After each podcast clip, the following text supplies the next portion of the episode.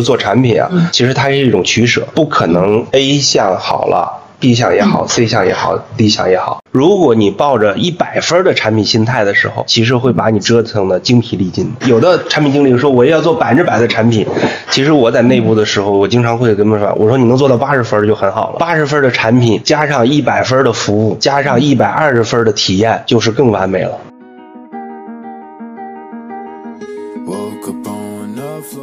记得我自己做公司的第二年就。写了非常简短的三个页 PPT 给大家讲价值观。当时我内部的团队其实都挺嘲笑我的，就觉得我们这公司现在应该想的是生存问题，而不是应该想的是价值观问题。做了十年公司，我深刻知道价值观对公司来说的伟大的地方。也许你可能没有使命，也许你可能没有愿景，但是一定要有价值观。我到现在为止也固执的认为全渠道品牌是不现实的，我也没有认为说在一个渠道里头做好了，在另外的渠道也做得非常棒。玉兰油，它原来是在商超去做，现在去做电商，但是你看商超还有没有？肯定没有，它的一定是电商是最强的这一块的这个东西，不可能把所有的渠道都运营的好的。每一个渠道的特点背后有自己的渠道价值，你只能把这一条价值抓住。大家好，我是解说咨询的创始人张扬，欢迎来到我的播客《张扬聊品牌》。这是一档聚焦探讨消费品品牌数字化定位、营销及管理的栏目，通过对谈消费品领域的资深专家，揭秘消费品品牌成功的底层奥秘。欢迎大家收听。今天的嘉宾呢是咱们美妆行业非常熟悉的泽熙品牌管理有限公司的总经理刘萌。提到刘萌总，我相信大家呃一定都听说过他操盘过的韩国品牌绿豆。啊，在 CS 渠道这个品牌迅速汰换的七八年里面，绿绿豆呢却始终在这个渠道上生根发芽、稳扎稳打。那今年呢，也差不多是刘蒙总入行的第十六个年头，他又在代理的生意上开拓了自有品牌的板块。很多人说代理商做不了自有品牌。但他呢就胆大包天的做了，然后又有很多人说做护肤的做不好彩妆，深耕护肤赛道多年的他也义无反顾的选择了彩妆赛道，所以他为什么这么有勇气选择自有品牌以及彩妆赛道？我相信刘萌总一定有他的深度的思考来跟大家做分享和探讨。那么对于线下渠道的打法、品牌的经营感兴趣的同学呢，今天会有很多干货的分享，所以千万不要走开。另外，在这里插播一则小广告：结束打磨了三年的数字革命模型体验课，刚刚在视频号小店发布了。在品牌定位、营销及管理方面需要帮助的朋友，可以戳 show notes 里面的二维码了解课程详情。那话不多说，接下来呢，就让刘蒙总先做一个自我的介绍，然后简单的描述一下您的个人的经历。嗯。非常感谢这个张阳老师的邀请。嗯，其实刚才张阳老师说我已经入行十六年了，然后呢，我也主要做了一个韩国的绿豆的品牌，也非常有缘的这个品牌我也做了十六年。就是我刚入行就进入了高莱纳公司做了一名业务员，在这个公司做了有五年的时间，就操作了绿豆这个品牌，当时负责绿豆的华中区的业务经理。后来呢，因为呃一些个事情离开了高利贷公司，去了山东做了两年半、三年的代理商，但是有幸呢，也是代理绿豆这个品牌在山东省的这个经销商的生意。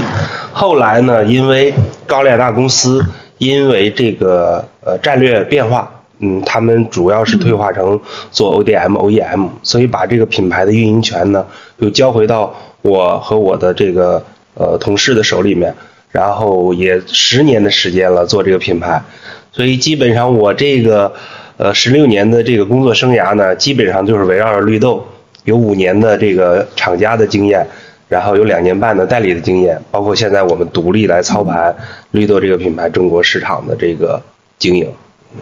大体是这样的一个情况啊。嗯，听您说这个。刚毕业就进入了高丽亚纳做业务，然后一路也从呃业务员成长起来，同时也见证了 4S 渠道的一些变化。呃，那您能帮我们总结一下，就是您在 4S 渠道经历了它的哪几个阶段呢？嗯，其实在我内心里呢，觉得 4S 渠道我记得在一七年和一八年的时候，我就在说它有一个上半场和下半场。当时我们预测的时候，大概是在个一九年和二零年会有一个下半场的一个改革，就是我们当时提出来说，就是上半场拼的是渠道的红利，下半场拼的是精耕细作。那如果我们想在这个渠道生存下来，那就是我们要需要我们有精耕细作的那个能力。呃，其实中间呢。呃，有一个一四年到一八年这四年是有一个进口品的红利的一个短暂的爆发期，但是随着疫情的这个爆发呢，它其实基本上跟我们当时的预判一样，其实整个化妆品的这个 CI 渠道就从这个一九年作为节点，我认为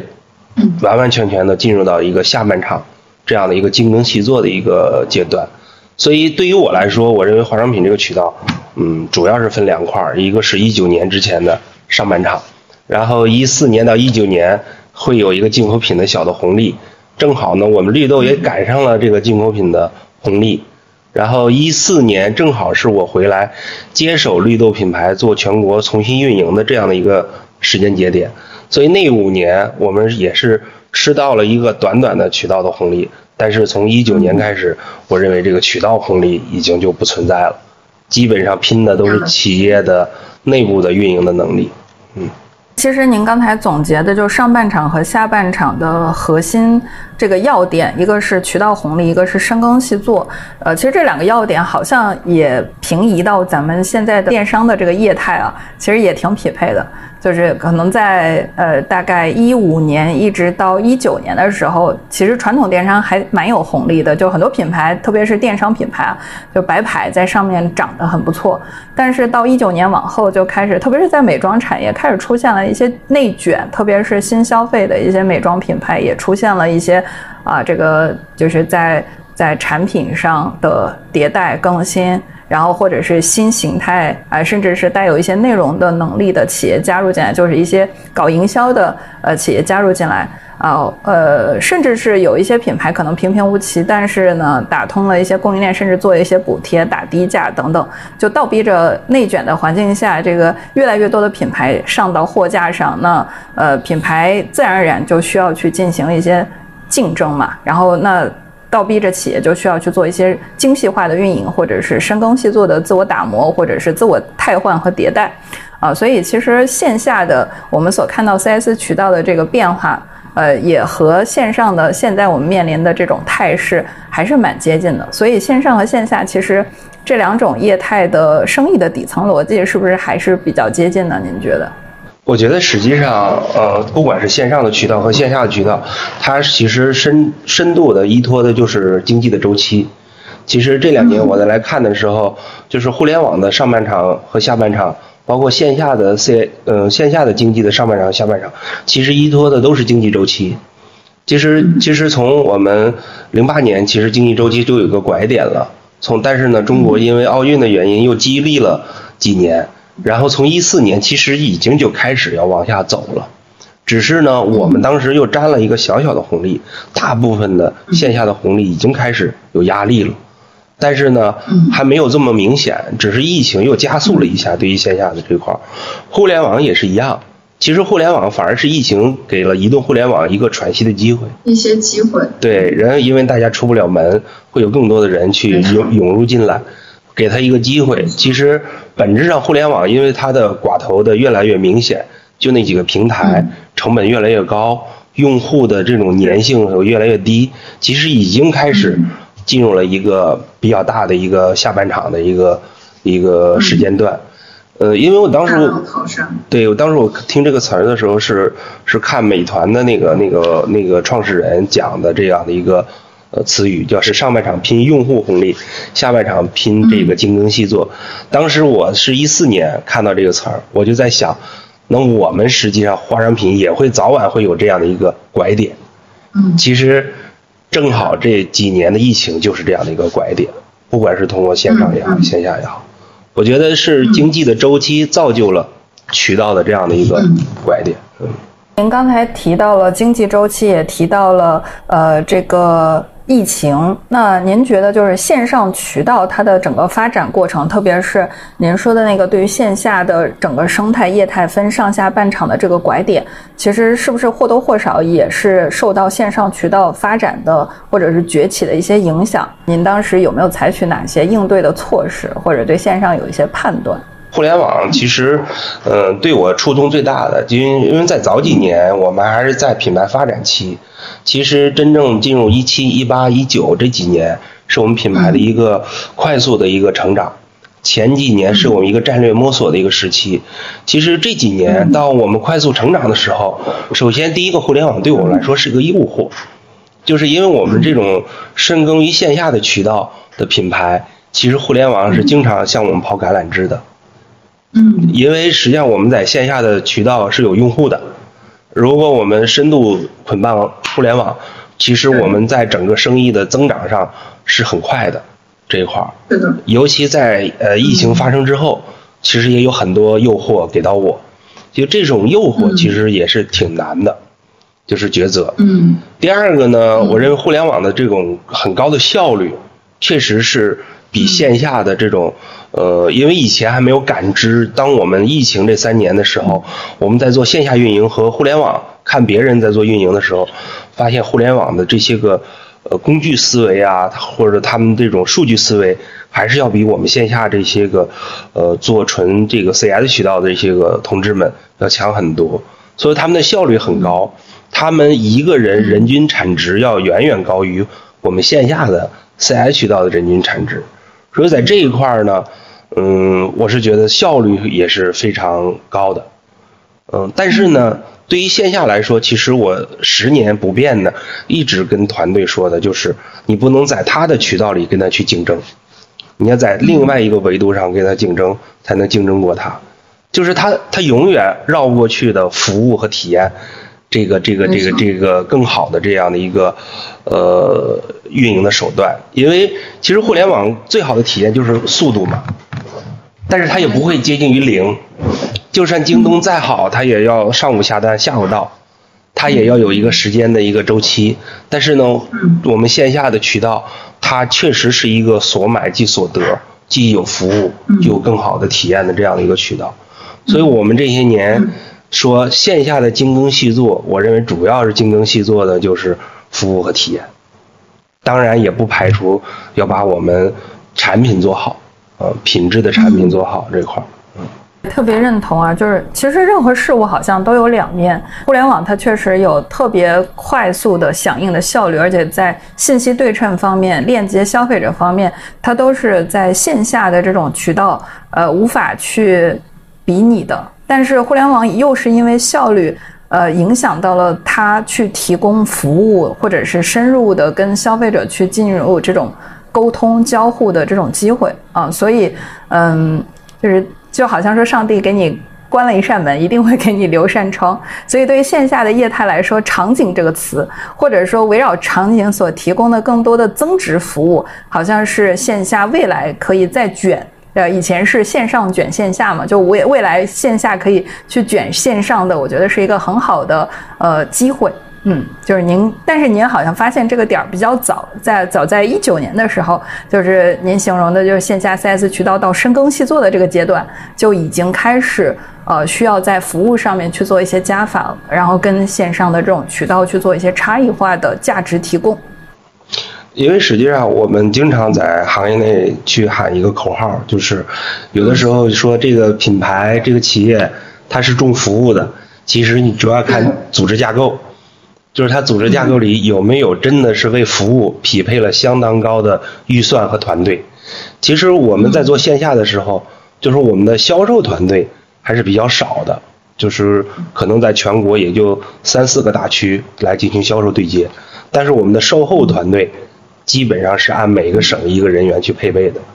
所以我们整个的这种品牌的团队，单个品牌都要三四十人这样的一个配备。其实，这个目的呢，就是把我们说的那些个深度服务那些动作抓牢，因为有的时候你光靠口号上去喊是没有用的，我们要真的身先士卒的去带动这个这个这个这个我们的代理商和经销商和我们一线的这些 BA，让他们来感受到怎么通过服务来卖产品。其实我们一四年回来接手绿豆这个品牌的时候就是这样，就是当时我们想打开这个局面，其实我们想进口品这么贵，产品又不便宜，那我们怎么能给顾客创造增值的价值呢？就大家觉得买我们这个东西它是值的，那实际上就是除了产品以外，我们要给他一个更好的一个体验服务。那这个体验服务呢，其实在一四年的时候，我们的门店的这种体验式营销才刚刚兴起，然后我们就把我们所有的精力都 all in 到这个体验服务上，我们就研究手法，研究团队，然后怎么去带动去做美课。我们的美课有做了十年的迭代了，我们现在还在做。嗯，大家都会觉得啊，这一个营销动作都做十年，都好老。其实有的时候对的事情坚持做就好了。呃，其实很简单的一个一个一个一个道理，有有的时候就是很难坚持。所以，作为绿豆品牌在中国的总代，然后也是这个品牌在中国开疆辟土的大功臣，就是您觉得是不是我们重服务的这种理念，是打开绿豆这个韩国品牌在中国本土化的一个非常重要的经验，或者是一个重要的流量密码呢？我觉得功臣谈不上吧，因为我觉得我们做的远远还不够，就是包括从我们内部的这个这个经营的效率。和外部的这些个推动，对于绿豆这个品牌来说，其实我们呃为什么敢深度来做服务的原因，就是我们相信它的品质。因为我在自己亲自在运营的时候，我已经在高联大公司和代理商公司，我已接触这个品牌七年了，对这个品牌的里里外外我非常了解。所以说，有的时候我们很多门店或者品牌，你在做深度服务的时候，一定是对你的产品是有信心的，就是它的复购率是足够高的。我相信我我感动你一次，你会回来的。这个是我们最重要的一个底层的逻辑，就是我们相信我们的产品是非常棒的，而且我们内部我们所有的员工我们自己都用，这个是肯定是一个最重要的一个点。第二个呢，就是我们相信。就是我们做到了一些除了产品之外更增值的服务和体验的话，消费者是有感知的。消费者，我认为不从来不认为消费者只是为了打折去买东西。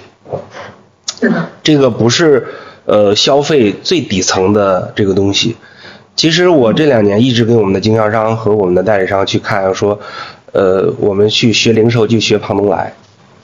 胖东来的东西不一定卖的是最便宜的，但他觉得是服务做的最好的。就你真心的去对顾客好，他是能感受到的。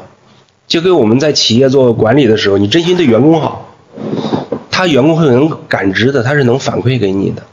这块儿。所以这个是我们最重要的一个底层的一个一个逻辑。嗯，嗯您刚才提到了两个很核心的关键词，一个是产品品质，然后您提到就是说，主要是我们内部的员工都会去试用这个产品。那我们除了这个内部的体验、自己的体验之外，我们怎么去验算或者验证说这个产品它到市场上它的品质已经能打通、打动很多消费者呢？嗯，我觉得两块儿，一个当然是，因为实际上包括我们这两天一直也在讲明年的，就是我们要围绕哪些去做。其实十年如一日，永远是围绕产品去做，就是服务也是建立在产品品质上去做。当然呢，每一个产品最早的定义者其实都是我们内部的团队。嗯，大家很多说让用户共创产品，我认为也有可能，但是其实用户有的时候也很难想明白。我想要一个什么样的一个东西？可能你给了一整套的解决方案，用户说：“哎，用着挺好。”但是说你想要什么样的东西，其实用户是说不出来的。大部分时候，我觉得是这样的，他也不了解自己的问题，他也不了解我想要什么样的东西。那这个时候呢，其实作为我们团队内部的第一波人，对这个产品的热爱是最核心的那个，我们叫粉丝的最核心的一个点，就是我们自己首先成为这个产品的用户。和产品的粉丝，这是非常关键的。其实就跟小米的一样，小米的用户永远是他的第一波粉丝，小米的员工永远。这个时候我就第一个联想到小米。对，因为我 我看过小米的那个东西，其实逻辑很简单，就是一层一层的传播跨层。那如果你员工内部都不相信你自己做这个东西，你怎么能让别人相信呢？是。那我们自己相信了，我们再让我们的经销商相信了，我们再让我们一线的 BA 相信了，然后推到我们的消费者手里面，就是这一层一层画圈的这样一个过程。所以我我我一直认为这个没有多复杂的一个一个东西，就这一层一层的，我们的热爱传递给代理商，代理商的热爱传递给经销商，经销商的热爱传递给他的一线的店员店长，然后把通过他们的手，通过他们的这个表达，让消费者知道我们这样的一个产品，那就是完事儿了，这样的一个链路，对。嗯，哎，那咱们的那个评估指标，就是会不会特别明确呢？就是比如说，嗯，它的整个肤感啊、气味啊，或者是呃一些这个，比如说锁水性啊等等的，就是会会有很多很明确的指标，让大家去填那个问卷吗？还是说大家一起去做，有一个碰头会脑爆一下？当然会填这个问卷。其实我们在内部把这个指标分得很细，大概有二三十项。嗯，但是实际上，其实也想跟大家分享一下，就是有的时候做产品啊，其实它是一种取舍，就是不可能 A 项好了，B 项也好，C 项也好，D 项也好，它是一种取舍。呃，有的时候，比如说肤感上要做取舍，有的时候香型上去做取舍，这一块呢，其实是我这两年做产品非常重要的一个一个点。呃，因为我是一个电子产品爱好者，其实我举例一下，其实大家都能理解，就是大家都觉得苹果手机续航能力不强，不是说苹果手机搞不定续航能力，是苹果手机觉得续航能力不是它主要的卖点。国内的你看华为手机，它续航能力好，信号好，就是每一个公司其实拼的是对这个产品最后的定义。定义能力很关键，就是哪个是你最重要的那个点，我要把它找出来。第二重要点是什么？第三重要点是什么？所以评估也很关键，但是排序更关键。就是我们在做一个产品的时候，到底是它的香型、肤感、功能，还是它的提取物概念，哪一个是它最重要的那个我们要宣谈的那个点？其实这个才很很关键。所以我们在内部在做评估的时候，我们不但要做维度的评估，还要做优先级的。评估就是权重，嗯，就哪个维度的权重，这个也很关键。嗯嗯，这个发现很了不起，因为到现在为止，我们所看到的很多品牌研发都有点过于理想化，就是既要又要还要，我既要满足这个要，那如果达不成，那就是我们研发团队是我们实验室的问题，我们就要找更牛的这种呃科学家来帮我们达到这个目标。但是事实上，消费者呢，他他。买任何一个产品都有一个很核心的关注点，对，对，就是你满足消费者一两点就好了。我记得，呃，我我我们的同事去上过那个品官的那个课程发回来的，就经常会说，你先搞定一个需求就好，你不用想这么多需求。其实有时候我们在做产品的时候，就是假如说，因为我也是一个产品。爱好者，我我对电子产品非常有研究，然后就是经常会这样，就是如果你抱着一百分的产品心态的时候，其实会把你折腾的精疲力尽的。其实我可能会有的产品经理说我要做百分之百的产品，其实我在内部的时候，我经常会跟他们说，我说你能做到八十分就很好了。我说八十分的产品，加上一百分的服务，加上一百二十分的体验，就是更完美了。嗯，因为我们的产品其实真的就是这样，它是要有取舍，不可能把消费者所有的问题都解决。如果都能解决的话，不会有这样的产品。嗯，如果都能解决的话，那个产品就垄断了，垄断这个市场。那您有没有钻研出来，像绿豆这个品牌，就是它最打动的消费者，或者它权重最高的那个点是什么呢？我我就觉得就是它，就是定义非常清晰。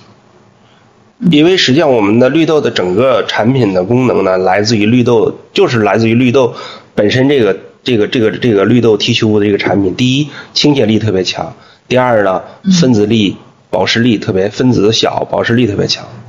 就是我们没有再过多的去宣传其他的一些个什么，呃，当下比较流行的那些个，呃，这个这个这个提取物啊这些东西，然后复配一些个。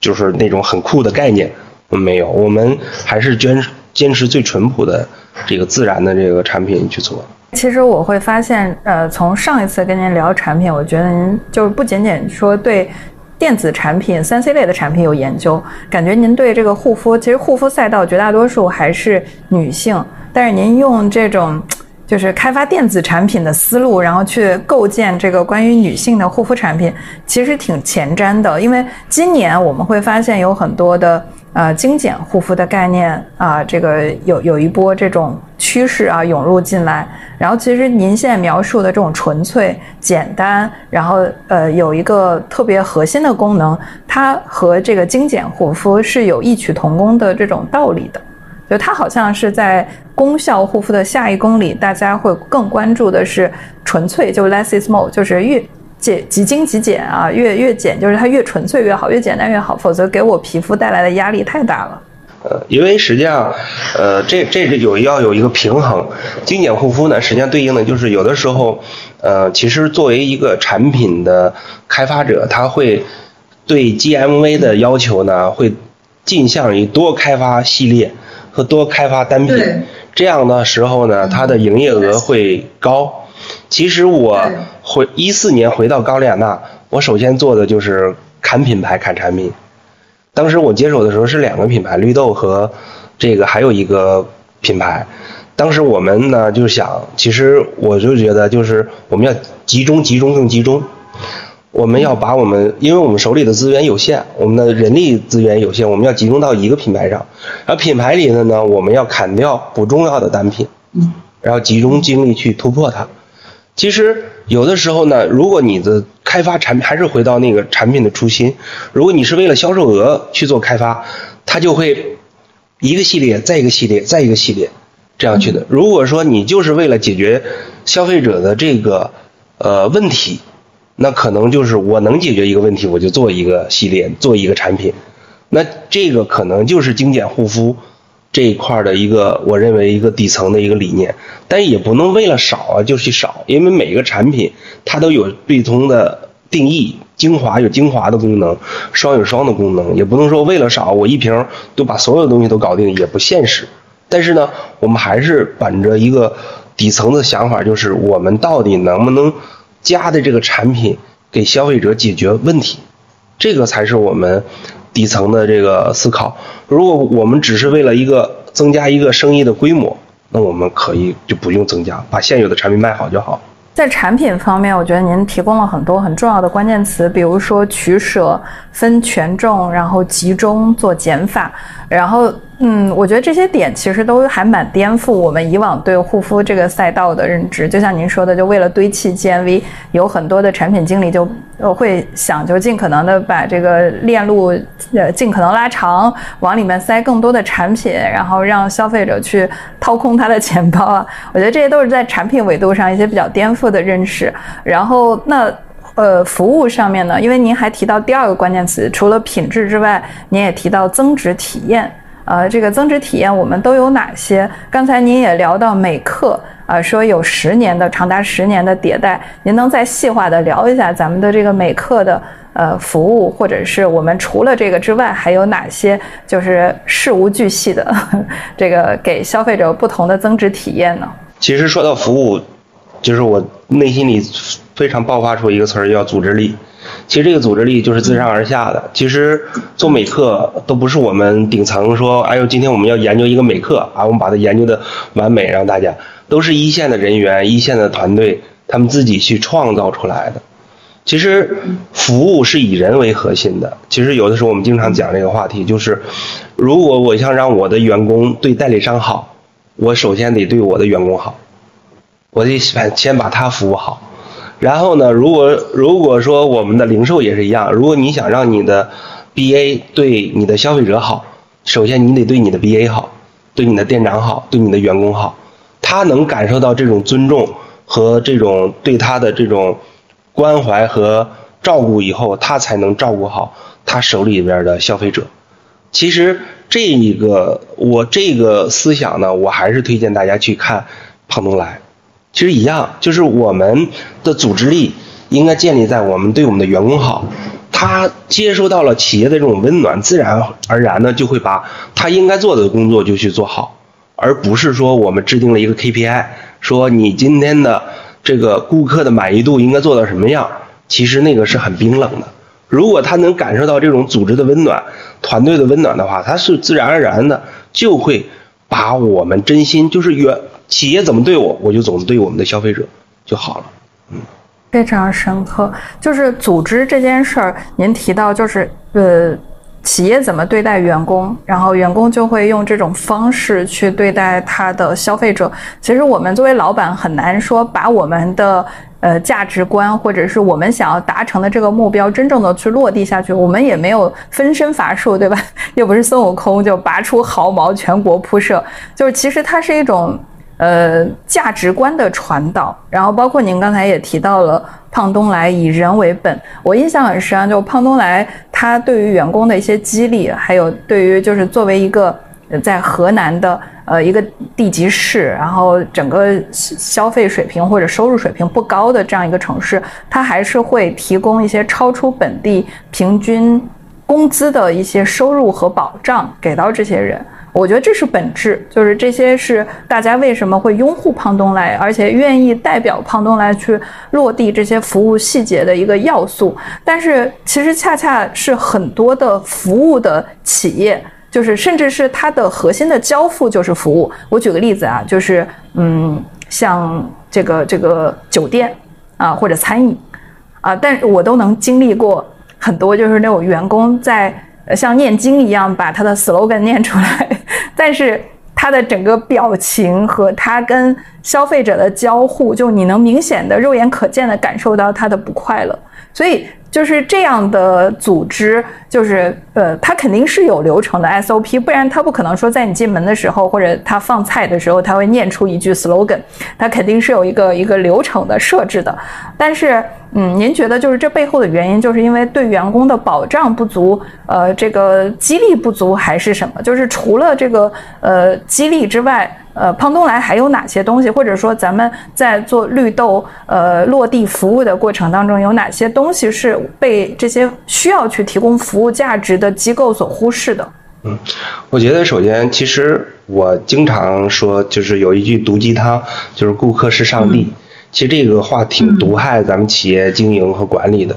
就是如果说你对你的顾客是一种仰视的角度来说，每天就让你的员工去膜拜他的时候，其实。我是觉得它就形成了一种非常不平等的这样的一个顾客关系，或者我们的叫消费者用户关系。其实本身呢，我们应该叫顾客是朋友。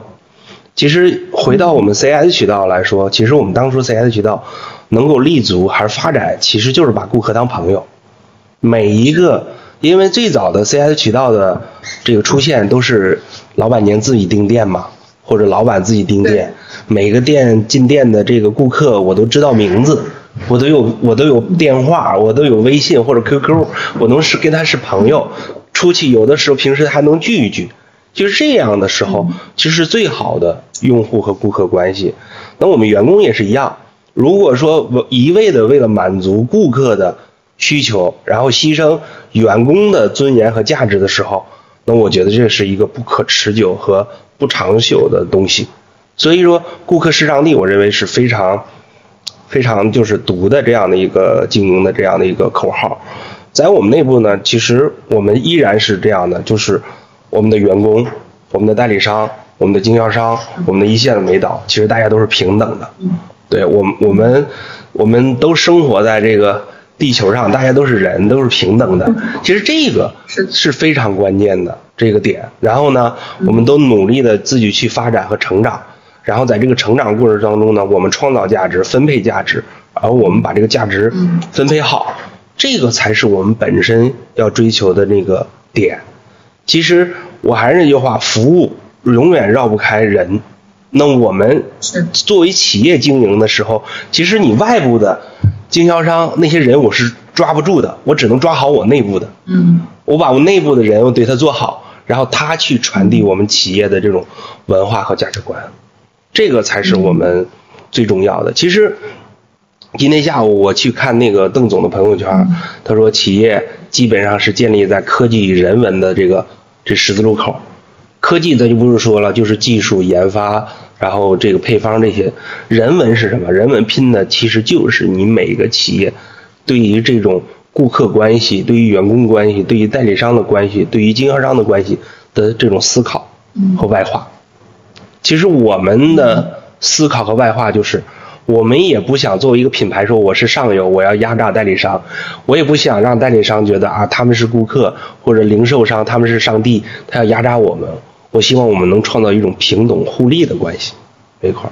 儿，啊，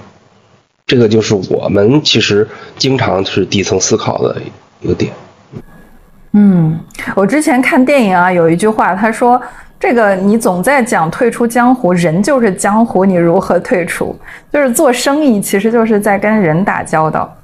就是你如果经营不了和人打交道，这个人他可能是我们的经销商、分呃代理商，也有可能是我们的同事，我们身边的这个帮我们去落地的，或者是去帮我们做服务的。”呃，这样的团队，就我们没有办法跟他们做好链接，我们就很难隔山打牛，让消费者感受到，因为你隔了好几层山，真的是，就是你很难传递这种温度下去。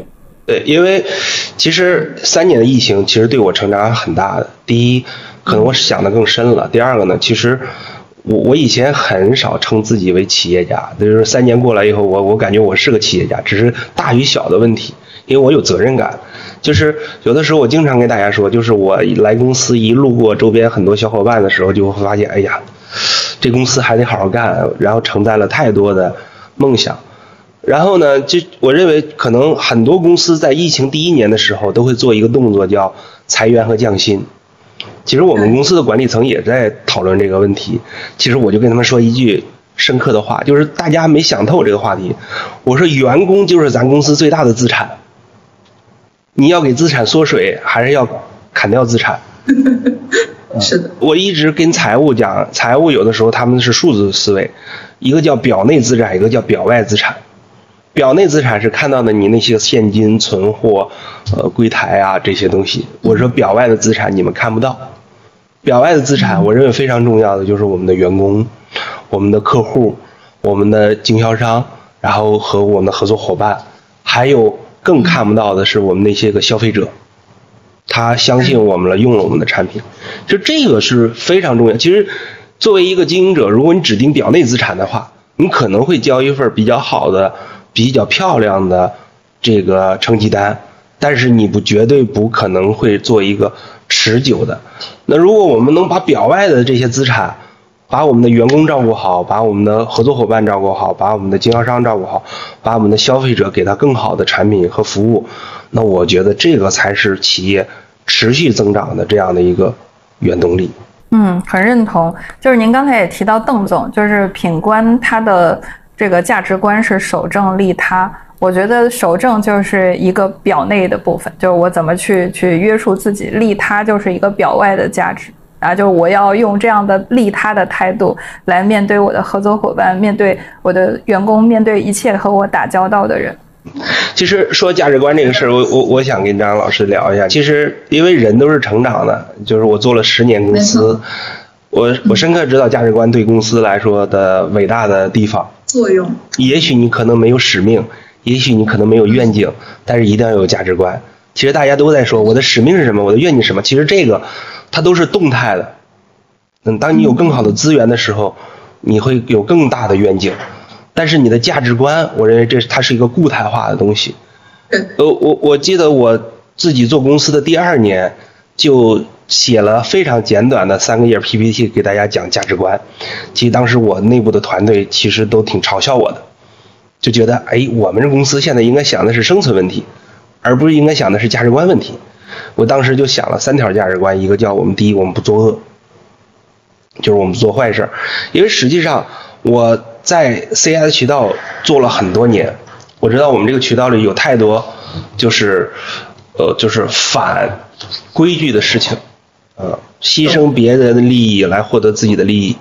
啊，然后有的经销商做的好好的，然后非要把它换掉，然后换到可能给自己。有点关系的亲戚的这个东西，那我也是，其实也受过害这样的一个东西。其实我回来的时候我就说，我说第一条我们要不作恶，我们要建立在合作共赢的基础上去赚钱，我不能牺牲了我们自身的这个上下游的利益，然后我们自己去创造更大的利润。在这条基础上，我们衍生出来我们自己内部的一个工具，叫管道理论，就是每个环节应该赚多少利润。其实我们公司是非常严格的规定的，就是上游我们品牌方、代理商、零售，一直到消费者，每一个环节上应该大家都应该赚取什么样的合理的利润。这个是我们深入的研究和探讨的。第二条价值观呢，其实是真诚。其实非常想说的就是这一条，就是因为我是一个做业务出身，就是我经常有的时候给大家聊，其实做业务的最大的优势是能说，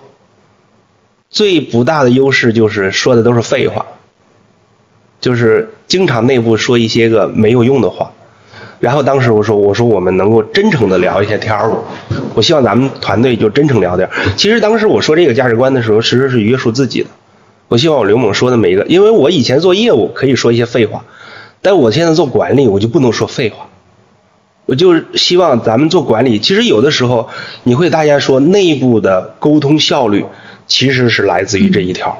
就是如果每一个人都能把自己心里话不加思索的说出来。这个企业的内部的团队氛围是非常好的，哪怕吵吵，很简单，哪怕吵吵架，哪怕拍拍桌子，是，哪怕嚷一嚷，也没有问题。这是一个非常重要的。其实对于我来说，约束了我十年。就是我十年前可能没这么真诚，不会说我会说的这么深，或者我把你内心里说的这种的，我会包装自己。但是呢，这十年以后，其实我。因为我自己立了一这样的一个东西以后，我首先我自己要要先遵守这个东西。我每一句话张出口之前，我得说刘猛这话你应不应该说，是不是真诚的，是不是为了大家共同的利益去考虑的。在这个时候倒推了约束了我的十十年，然后呢，其实时间长了，你的行为也就慢慢的变成了训练，是你就是一个真诚的人。所以人其实大部分人都有秘密。都不愿意给愿意公开这个东西，但是你就修炼的就是一个过程。你从一个，呃，可能一个比较圆滑的业务员，怎么变成一个真诚的管理者？你就是需要这样的去约束自己和修炼自己。就第三呢，我们就是勇于担当。其实企业里头犯错或失败是常态。嗯，就是当我们失败的时候，其实。我们其实追责是没有用的，因为他行为已经发生了。你说这个事儿是谁的责任？其实这个大概率在企业经营管理上没有用。又用的是谁站起来说这事儿是我的责任，到此结束，再研究一下后面怎么办。如果没有一个人说今天开会说这是谁的责任，没有人站起来说这个事儿的话，那我无休止争论，你的责任，我的责任，大家都推。这个时候是企业内耗最严重的时候。如果说哪怕说我受点委屈，今天我扛了这个点，然后呢，这个东西是我的责任，然后咱就别讨论了，再研究后边怎么补救，那其顺势而然的就过来了。这个东西，有的时候生活其实也是一样，在家庭里面吵来吵去的也分不清谁的责任，有的时候需要有一个人站出来说这是我的责任，咱就别讨论了，我担这个责，出什么问题我担着。就 OK 了。其实我们在重大决策的时候也是一样，每个人都不会明白或预知你未来所有的决策都是对的。这是我们其实十年里非常重要的三条价值观。当然，我们也加了其他的，但是我依然包括我们的团队，依然现在有时候说出来还是脱口而出的，大家能能是能去讲这样的一个价值观。嗯，包括我们的新员工入职的时候，我我说我说我说使命也可以忘了，然后愿景也可以忘了，但是我我希望咱们大家的价值观还是能够一样的，就是我不希望你能够说假话或者或者这些东西，所以这一块呢，对我来说其实感触颇深。价值观是一个团队最先能够融合在一起的非常重要的思想。对，也许你刚开始没有这么大的使命感。也许你开始没有这么大的愿景，但是你一开始一定要说，咱们在一起有哪些事儿咱们是不能做的，那哪些事儿咱们应该是以什么样的方式去做，这个非常关键。一块儿，所以说价值观，呃，有时候我们讲出来，比如说您提到三条，不作恶、真诚和担当，其实他讲出来感觉是一个相对比较低的要求。但是你仔细去品里面的个中的味道，就是特别是你去践行的时候，你会发现它其实是对人格的最高标准，就是真的不是所有人都能做到这三条。哎，但是那个刘总，您有没有感受到，就是很多文化价值观等等，就是一切的东西，它好像是在整个业务线往上走的时候，它是有正向作用的。但是如果业务线就是业务本身，它出现了一些下滑的现象，就是人的心还是会有点浮动的，就是好像它还是要伴随着一个一个向上走的趋势，它的效用才能发挥到最大。您您也有这种感受吗？会？其实没有，嗯，我我觉得没有。其实越是咱们在困难的时期时候，其实我们越要想想，哎，我们是不是在某些文化上我们跑偏了？或我们在，因为实际上企业的经营是人的经营嘛，对，其就是我们实际上所有的经营活动都是人的活动的这个组成嘛。其实你企业的经营产生问题，就是人的活动出现问题了嘛。人的活动出现问题，底层的其实就是文化和价值。出现了问题吗？这块儿就是哪个是因，哪个是果？对对对对对，就是那个就是说它是一个果。对对，实际上它是这样逻辑的，就是我我我我记得是哪一个说的，就是说它文化驱动组织，组织驱动人才，人才驱动技术，技术驱动产品，然后最后市场发展。它底层的还是那个那个那个，只是我给它简化了，就是我我觉得企业经营的活动就是人的活动，人的活动，我认为就是。就是有些干，有些不能干，有些怎么干？那实际上这个时候就是一种文化和价值观的取舍这一块儿，嗯，我觉得是这样的。嗯，我们再往业务拉一拉，就是呃，您刚才开篇有提到过，就是疫情三年对您的一些影响。那绿豆在这疫情三年，在中国的整个业绩的表现咋样呢？特别是结合着现在韩流。呃，包括前一段时间日本的一些问题嘛，呃，然后导致了像日韩的一些品牌在中国都出现了一些下滑。绿豆作为韩制韩韩国品牌来讲，在中国本土化的表现还不错。您觉得这背后的原因是什么？一个是疫情的影响，第二个就是，呃。现好像现在新新新新起来的这个代际，对呃海外的这个月亮就不是很圆了，就是对海外的这种追捧没有那么像以前就是那么大的势能了。但是为什么绿豆还能表现那么好？我觉得首先第一个回答就是，其实我们疫情三年呢，我们是属于那种平稳有微增长的这样的一个状态，因为我们也很难去大规模的扩张了。虽然说我们的团队组织建设的还是可以的，嗯，但是从进口品和国产品这两个角度来去看呢，呃，其实我们作为绿豆品牌，其实有的时候在做品宣的时候，或在做传播的时候，也很愿不愿意说它是一个进口品或者一个韩国品，或者这个就是一个国产品。我们其实我认为消费者其实买东西不是看产地的。国产品也也有好东西，进口品也有差的东西。其实本质上我们要回到这种就是产品这一块怎么样？你不在乎它是日本的、韩国的还是中国的，中国也有做的非常好的东西，对吧？中国手机现在也有五 G 了，对吧？也也突破了华为这块。其实我认为还是回归到本质，这个产品到底能不能给消费者解决它本身的这样的问题？第二。除了这个产品之外，它能有给我增值的服务。第三，它有没有给我更好的一种体验感？我认为这个就是一个底层逻辑，而不存在说它是一个进口品，然后还是一个国产品，最多也就是一张名片，就是哎呀，它可能是一个韩国的血统这样的一个东西。但是我依然觉得，呃，中国的市场有的时候消费者其实有的时候买东西不要看这些东西。不管日本的也好，韩国的也好，中国的也好，只要它好，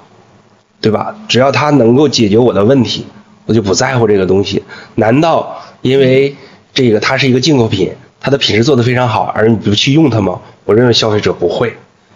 呃，不会这样的。我们不会是去放弃的这些呃更好的产品的这种解决方案的，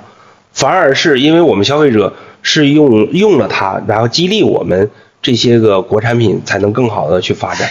那我们进口品呢？其实也要忘掉不要认为进口品就是一个万能的标签儿，说我是一个来自韩国的品牌，或我来自一个日本的品牌，我来自欧洲的品牌就好使，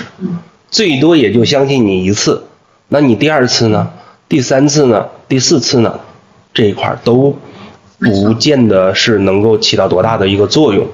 其实对于我们来说，就是我们背后的这个韩国的绿豆，其实我们更想把它做成一种怎么说呢，就是国际化范儿的一个一个品牌。然后呢，其实不太愿意，我们更愿意像比如说苹果这样的。你觉得苹果手机它是美国产品还是中国产品？它是一个国际化的一个一个一个产品。其实从这个角度来说呢，我们不太愿意去说啊，我们是一个韩品，就有很大的优势。呃，也也不会说就是因为韩品它就有很大的劣势，说因为中韩的关系，然后萨德，我们也经历过萨德的这样的一个事件。就会影响的。我觉得好产品加好服务是消费者永远的最重要的选择这一块儿。嗯嗯，哎，但是我我要为消费者讲一句啊，就是消费者其实对产品挺不懂的，就是他只知道什么东西不好，但是他很难去鉴别什么东西好。就是比如说像嗯一些补水保湿类的产品，哎，它搓泥儿啊，或者说它呃这个。不可持续，就敷一会儿之后就就干了，拔干了。就是他会知道什么东西是不对的，然后他选择的就是抛弃不使用。但是如果有两个产品，它提供的这种感受是一样的，呃，然后又是个护肤品，你要知道护肤品它不是短期能看到功效的，它可能需要长期才能看到它在自己脸上作用出来的效果。所以这个。不好和好之间是有一个楚河汉界的，但是好和更好之间，就是作为消费者他怎么去挑选和怎么去鉴别？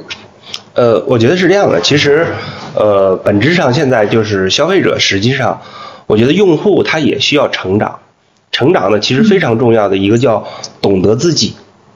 然后还有一个就是懂得品牌，就是我我要知道我自己到底会有什么样的一个问题。其实大家用户特别愿意相信别人说能给我一个完美的解决方案，其实这是很难的。其实中日韩本质上的这个化妆品的这个呃用户的差异就是大家的专业度。其实韩国其实它的这个消费者的专业度是非常强的，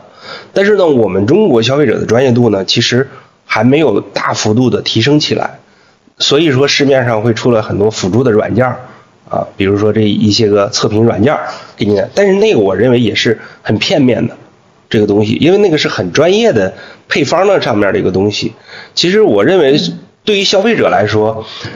主要选择的是什么呢？首先，第一，你要懂得自己是要解决什么问题，这是非常关键的，这个是你的核心。第二，要知道这个品牌它最核心的诉求，就它的表达，比如绿豆就是清洁，清洁是它最核心的诉求。那么清洁上可能就是它的拳头的产品，还有一些品牌可能它在抗衰上就是它的表达，那抗衰就是它的拳头产品。这样的时候，我们要把我们的诉求去进行匹配。还有就是，其实我一直坚信，就是经得住时间检验的东西是好东西，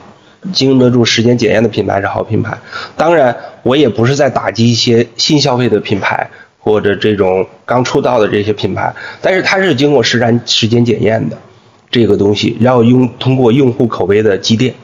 这块儿，然后把这种积淀，然后大概率能够穿越时间周期的品牌，它实际上是有一定的功力的。大概率能穿越时间周期的公司，它是有一定的核心能力的。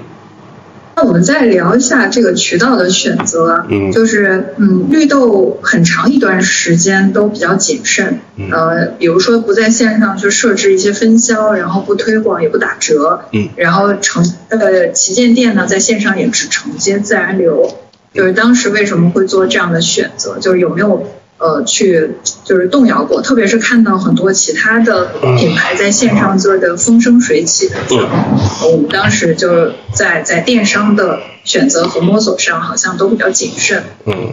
我我觉得是这样的，其实我到现在为止也固执的认为，就是全渠道品牌是不现实的。我也没有认为说在一个渠道里头做好了，在另外的渠道也做得非常棒，或者说分产品、分系列这块儿，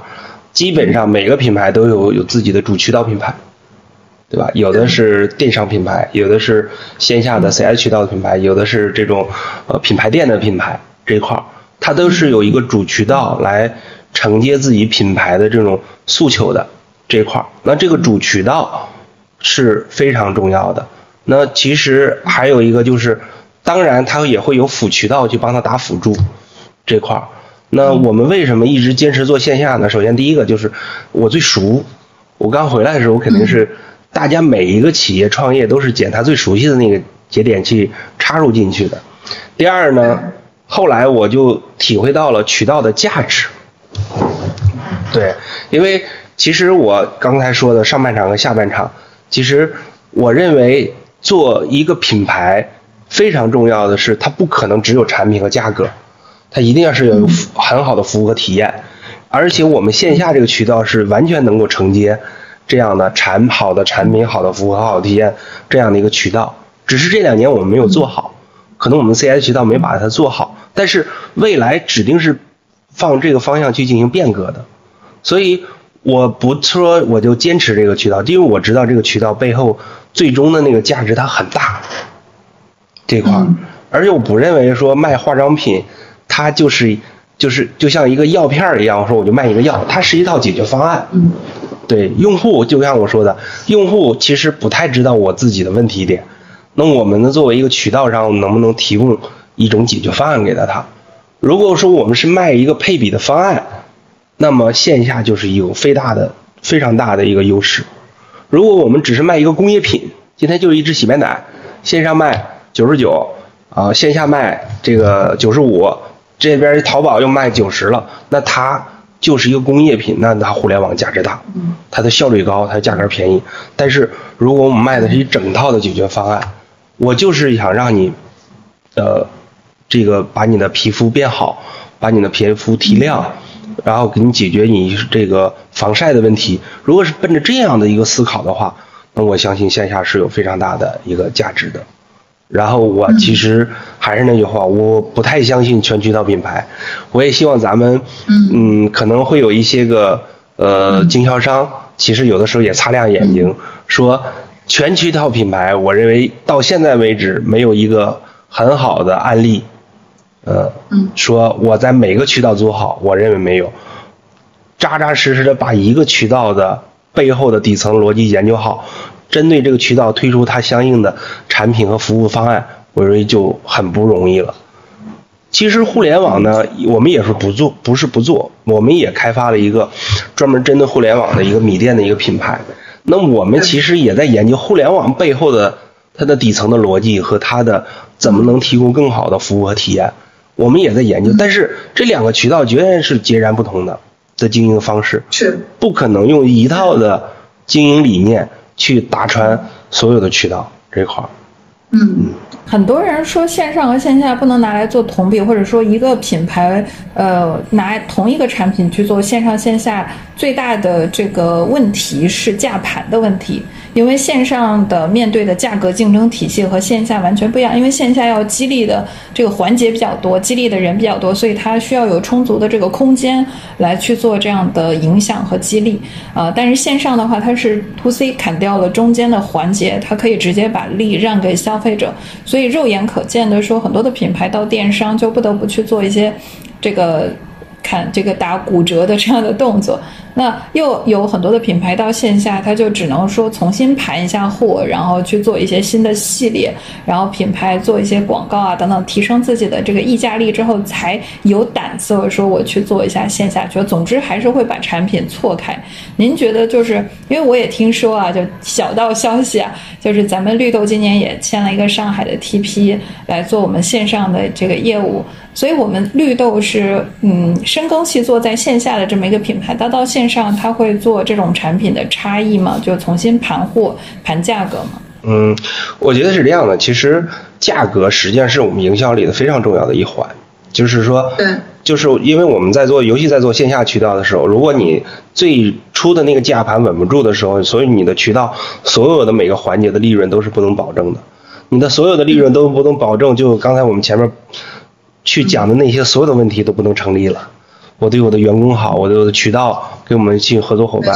所以说这个维护价盘是非常重要的一个点。其实为什么今年我会切 TP 的原因，就是因为就是我们的电商的小伙伴他会觉得特别委屈，就是哎这也不让我做，那也不让我做，然后我卡的很严，而且他们又特别有冲劲儿，想要哎把我的能力然后给给释放出来。尤其我们的电商的操盘手，然后觉得可委屈，就是我感觉在限制着我的能力的发展。所以说呢，随着我们今年的线上这个电商专门的品牌的上线呢，我就把绿豆的这个品牌呢调到了 TP 去做，因为 TP 呢它是代运营，我们设定好规则，它也在对它在一定的这个规则里去做就好了，它不存在说我要。增长我要发展的问题，就我跟你共同发展就好了。我跟他谈，跟我们的 TP 谈之前，守江山。对，我不需要你给我创造业绩，我希望你在我的规则之内做到最好就行了，跟着我线下的盘起就 OK 了。但是我们的电商小伙伴呢，呃，我也是，我我相信一个团队不可能做好两件事儿，尤其不可能做好一个被画了定的框框圈圈的一件事儿。所以绿豆这个品牌，我就说，我说你不要做了。我们划到 TP 去，我们把规则制定好，合同签订好，他们在我们规则制定去做，他们也不会有委屈的情绪，因为他们是拿钱办事儿的，他们委屈什么？但是我们的团队呢，我再给他一个电商的品牌，他就放开手脚去做，然后呢，跟我们线下也不冲突。我觉得我们还是回到了，就是我们做生意是要激活组织活力，而不是做一个零和游戏。其实。大家都在说，哎呦，我我我线下卖一波，电商卖一波，哪有这么多人认知你啊？本质上都一波，都一波的这个这个用户，不可能是两波用户的这样的一个东西。即便是你品牌分系列了，那消费者怎么能分得清？这也叫绿豆，这也叫绿豆，这个卖三百，这个卖一百，怎么解释？为什么这样的产品系列是一百块，这样的产品系列是三百块？本质上难道真的有很大的区别？和技术力吗？包括刚才解释这件事儿。对，包括刚才说了一个品牌很难做做到所有的渠道都能打穿，一个品牌也很难把一百块钱到五百块钱的产品都能做好，我也不见得。嗯。一定是切一小块儿，然后专注的市场去做的。就是我就做两三百的东西，那你就把两三百做好；我就做一百多的。日常大众消费的东西你就做，我就做高档的四五百的产品，那你就做高档四五百的这一块，我觉得是这样的一个定位的东西。就好像一个人在一个时间不能踏入两条河流一样，就一个品牌已经打穿了一种用户心智，他很难再用价盘重新梳理价盘，再树第二个心智。这就是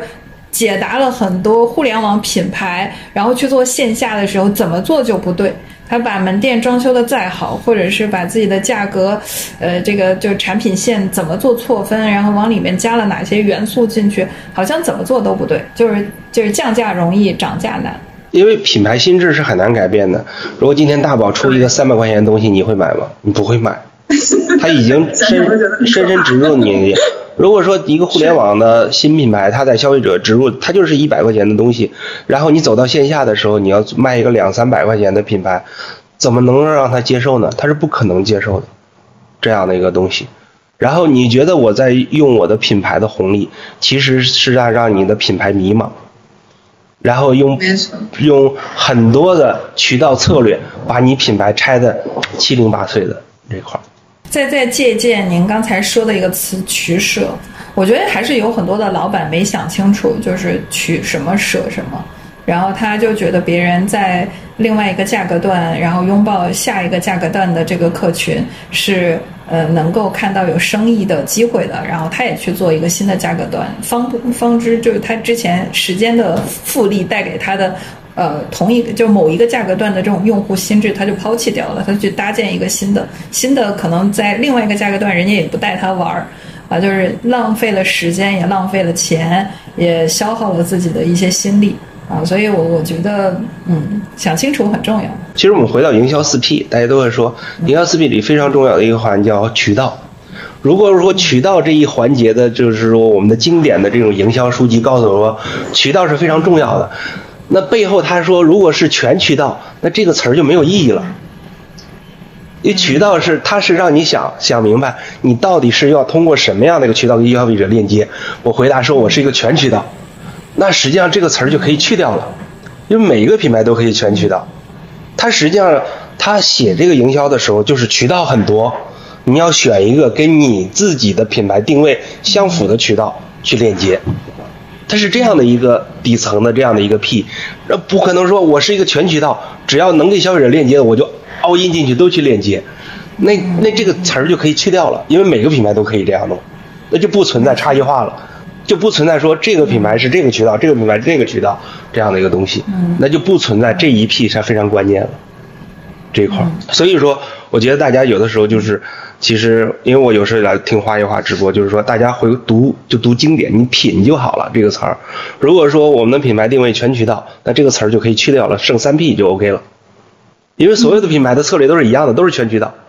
如果这个思路是对的，所以现在很多美妆的头部品牌或者是形成集团了，然后甚至上市了，他们会选择呃收购一些呃在其他的价格段或者其他的用户心智当中已经搭建好的有至少有初步印象的一些品牌，就是相当于用另外一个品牌搭建新的四 P。而不是说用它原有的品牌去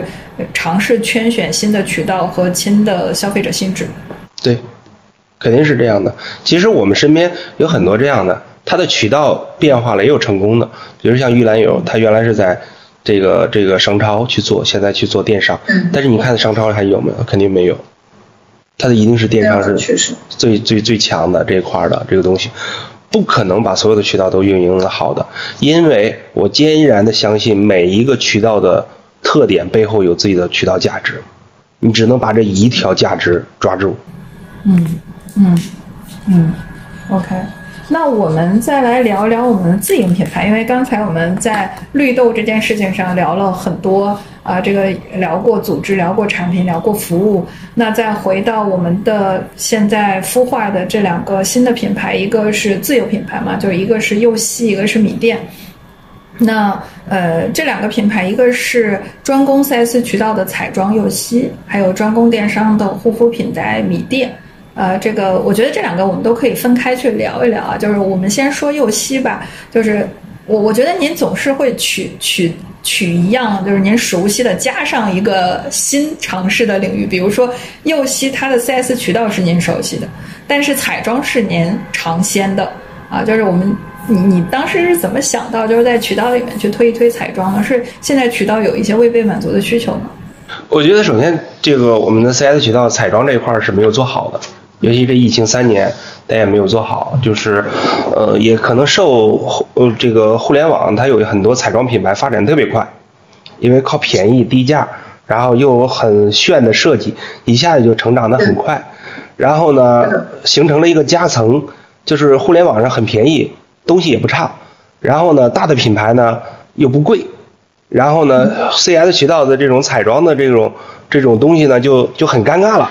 就是我我到底是卖哪个这个段位的东西这块儿？其实呢，我们其实一直觉得 CS 渠道是彩妆是一个特别适合线下销售的这样的一个东西，因为我们如果说护肤还能是工业品的话，我认为彩妆完全就是不是工业品，因为彩妆实际上本质上我们是要最后画出来嘛，对吧？我卖给你这产品，实际上你要有一个妆容的一个东西。其实护肤还是解决，可能我卖你一一支洁面，然后卖你一个水儿，卖你一个乳，是为了解决某个功能。但是我们彩妆天生就是一个解决方案，而且天生就是能够让消费者有沉浸式服务和体验的这样的一个过程，化妆就好了。而且我们以前疫情之前很多门店做的非常好，但是这三年疫情，我会发现有一些门店动摇了，说我的我的彩妆的体验中心还做不做？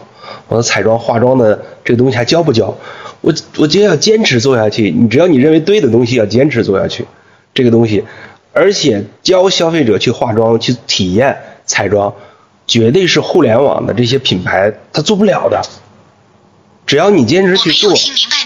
你给消费者提供了这样的一个好的价值，那你就立得住了。哪怕东西不是在你这买的，但是呢。这个时候呢，其实你要选择一个能给你渠道共同发展和共存的品牌，就是不能在我这体验完了去互联网买了吧，这个这个这个东西，就是这样的一个一个思路。然后呢，包括其实这两年，我我们在三年前就就做这个项目，我们整整做了三年。当然也是因为疫情的原因，可能我们觉得发彩妆也是不是好的一个时机。今年我们把它发出来，其实。就是我们线下的美妆店，我我我想的就是在每个品类上，其实大家都应该有好的产品、好的服务的这样的品牌给你做供应。对，其实我们本质上想解决的就是这样的一个渠道痛点或者渠道价值。嗯。然后呢，我们就开始立项，一点点做，无非只是这三年疫情经经历了这三年疫情，往往去验证了我们当时那样的一个预判而已。一会儿。嗯嗯，就是您刚才提到了一个词，一一句话叫“与渠道共存”的品牌，然后您也提到这个彩妆它天然的解决方案的属性，那我们怎么样去做？嗯，一些服务使得呃赋能到彩妆上，使得门店的解决方案它是有不可替代性的。就简而言之，消费者不会说在门店呃被教育完了这个品牌之后窜到线上去买，就是我们在线下做了哪些加法。就特别是在 CS 渠道方面，我们的美妆或者我们的化妆品，其实彩妆是是我们美妆发展蓬勃发展的一个风向标。就是我们国家这个美妆行业发展好了，一定是彩妆做的特别棒，一定这个才是我我我一直就跟团队说，这个才是美好生活的外化的表现。我们的护肤是一个刚性需求，但是我们的彩妆绝对是我们对美好生活的那种向往。包括其实我身边有很多年轻人，其实大家都都毕了业以后自学去学美妆化妆的这样的一个技巧，这个东西就是大家天然想让自己变美，这样的冲动是非常有的。但是我依然不相信互联网只卖给他几个产品，他就能把妆化得很好，它是有很大的技术性的。那我们如果能抓住这个渠道价值，然后我们除了卖给他产品以外，还能教会他们去做这个。对自己的这种化妆的这样的一个技巧，我觉得是一个很大的一个价值。我相信消费者，你只要对他好，给他提供了价值，他会有很大的粘性在你这个门店里的。他即便是今天不买，早晚他也会回来去买。了解，了解。哎，但是有很多的，嗯，就是门店已经有化妆师了，就是。是彩妆的话，我就会现现场给你画画半边脸，或者说给你画个全妆，就是已经有这样的服务了。我们在这一类的传统服务里面有什么差异化？我觉得这个服务，其实我们在这三年做研发的时候，我觉得这种服务呢，都是非常 SOP 化的，就谁来了都是这一套动作。这个首先是最大的一个痛点。我我希望咱们零售一定要谨慎这个点。其实因为实际上化妆它是一种艺术的表达，就是因人而异。每个人都有每个不同的解决方案。其实这个呢，为什么大家都说我们这个行业里彩妆的老师他特别贵？原因就在这儿。护肤其实我们是找，就是找切点、切片，就是我只找这一部分人群的一部分痛点，然后匹配给你产品就好了。彩妆是我们要用，要用一套产品来满足所有的用户的大部分的这个解决方案和需求。其实我觉得我们的服务呢，首先第一个呢就是不能 SOP 化，就是不能针对所有的人都是一套标准。第二个呢，一定让我们的员工的这种理解水平和能力要远远高于消费者，就是不能只是还是促销的那种方法，然后厂家老师来给你培训一下，你的手法是要经历过严格的训练的，就跟我们的老师都送到了。美妆学校去训训练一样，他们五个月的这个学习的周期，每天都是要训练自己的这个这个肌肉的。当然，我们消费者不需要这样，但是我觉得我们的彩妆老师必须要经过这种严格的，或者我们一线的 B A 这种严格的这种训练，才能到达一个专业化的一个程度。嗯，很多就是那种彩妆师，他不是说，哎，我我我看一遍我就能理解，他要训练自己的这种手法。和记记忆这种东西，我觉得我们最起码我们的零售的这些老板一定要对他们的店员的这种专业水准要要有更高的标准。嗯，哎，这个听起来蛮酷的，就是 因为我刚才也准备了另外一个问题啊，我说那个。嗯，像线上也会有一些妆教嘛，啊，包括有一些品牌自带着这种呃妆教的 IP，比如说像唐一老师的彩棠，毛戈平老师的毛戈平，就是他们本身背书就是在化妆这件事上，就是您提到那个艺术性，我特别认同，就是他会根据人的结构就还原它的美。而不是说大家千人一面，就是大家都有同样的一套 SOP，同样的一套流程。呃，我当时就在想说呢，互联网的这种妆教是不是？呃，更效率更高，然后覆盖的人群更广，就某种意义上，它比我们这种诶也这个这个门店式的一公里以内的手把手教的、手把手画的，就是这种效果会更好。但是我突然间又想到另外一个场景啊，因为我也会去看像呃一些 KOL，比如程时安他的妆教，呃，我会跟很多弹幕或者是评论区的观众的感受是一样的，就脑子说哦，知道了，会了。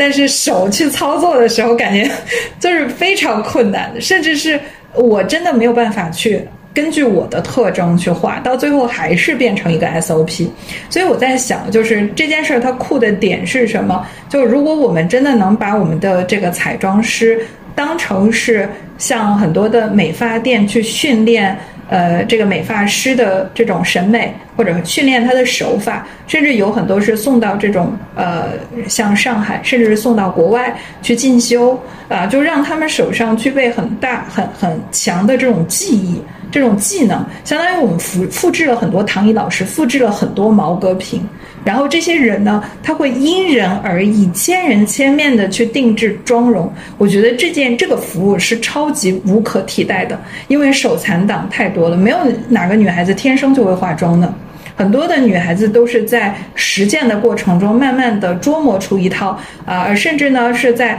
各种。妆教 SOP 的妆教中找到了，就是东家学这个如何画眼，东西家学如何描眉。所以我现在听下来，我觉得咱们就是一个超级的，嗯，化妆师的一个概念，就是卖产品只是一个附带的属性。就是你你在我这儿打造完了，你肯定会希望能从我这儿买到的。所以就是听下来，好像您的这种思维是不是就是想要打造一种呃化妆间的或者化妆室的这种专业的像沙龙啊或者这样的一个氛围的场，然后那产品只是在这个附带的去做销售的这样一种属性呢？其实，因为我们其实，在做产品的时候，其实大部分都是为了解决终端销售的问题。其实，包括我，我跟我们的这个团队来讲呢，其实，其实消费者需要需要两种妆容，一个叫叫叫全副武装好，把我本身做的很美，就是把我本身的优点都画出来，这个是化妆师才能实现的，你不要期盼着普通人能实现，就是他画半个小时左右，他你画一个小时、两个小时你也画不出来，不是这种妆容是要让消费者体验的，但是你不可能全部告诉他，他就能够复制的好。这个时候非常重要的一步就是你要帮他简化，就是你日常的时候，你需要怎么来能简单的几个产品的化妆就能让你的整个素颜唰就提升起来。其实这个是两个不同的诉求，一个叫我我希望化妆师能给我画一个完美一点的妆容，拍照的美美的，参加晚宴的这样的一个妆容。第二个是。我日常我能够从一个素颜女孩变成了一个小小的一个能化妆的一个女孩，它实际上这两个功能是差异化的，就是我们不能合二为一。要不我就非常简单的给她画，然后她也没觉得，哎，你给我专业度没表现出来，你的化妆师。要不呢，就是我很画的很专业，我告诉你噼噼啪啪告诉你一堆，你也记不住。这两个都是要分开去教育的。这个是我跟我们的那个彩妆的团队当时去说的一个非常重要的一个点，就是其实每一个人心中都有一个叫一个叫参加晚宴的时候的我，还有一个叫日常生活的我。